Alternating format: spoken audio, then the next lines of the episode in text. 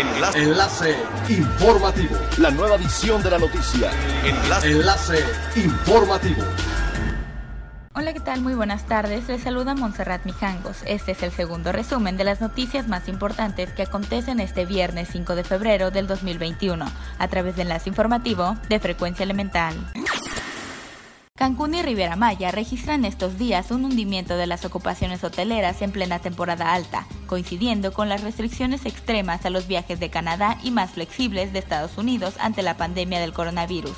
Cancún registró estos días ocupaciones hoteleras del 31%, mientras Riviera Maya del 19%, luego de un periodo navideño en el que se superó el 60%.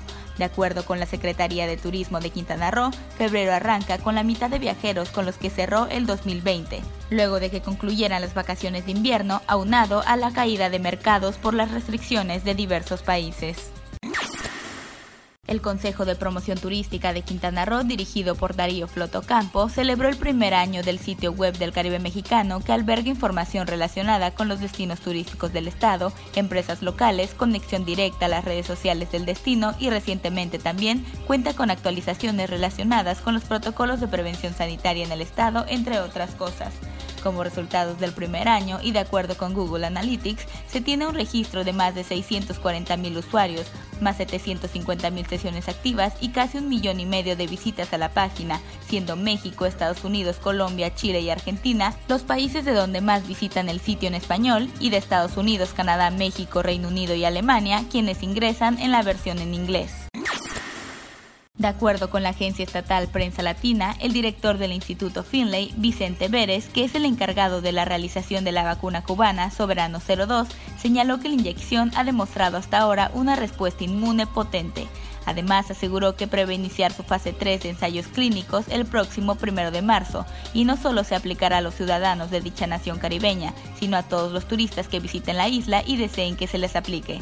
Además, explicó que la fase 3 de ensayos clínicos contará con alrededor de 150.000 dosis para la inoculación a los voluntarios. Resaltó también que con ese producto se valora el uso de una tercera dosis con acción de refuerzo a fin de lograr inducir respuesta inmune de neutralización viral. Es elemental tener buena actitud y mantenernos positivos. Por ello, también las buenas noticias son elementales. La Secretaría de Educación Pública emitió el Acuerdo 020121 con el que se crea el premio Nezahualcóyotl que se otorgará cada año a la persona o grupo que se distingan por sus acciones en beneficio de los pueblos indígenas.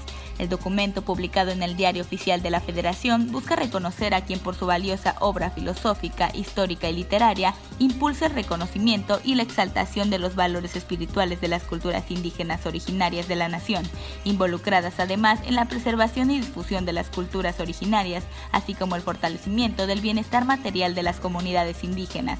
El acuerdo establece que el premio se otorgará de conformidad con las bases que se establezcan en la convocatoria que cada año emitirá y publicará la Secretaría de Educación Pública.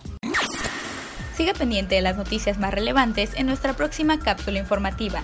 No olvide seguir nuestras redes sociales, Facebook, Instagram y YouTube. Estamos como Frecuencia Elemental, en Twitter arroba frecuencia-e y nuestra página web www.frecuenciaelemental.com. Se despide Montserrat Mijangos y no olvide que es elemental estar bien informado. Enlace. Enlace informativo. La nueva edición de la noticia. Enlace. Enlace informativo. Es elemental que te conectes a nuestra frecuencia a través de www.frecuenciaelemental.com. Frecuencia Elemental. El cambio eres tú.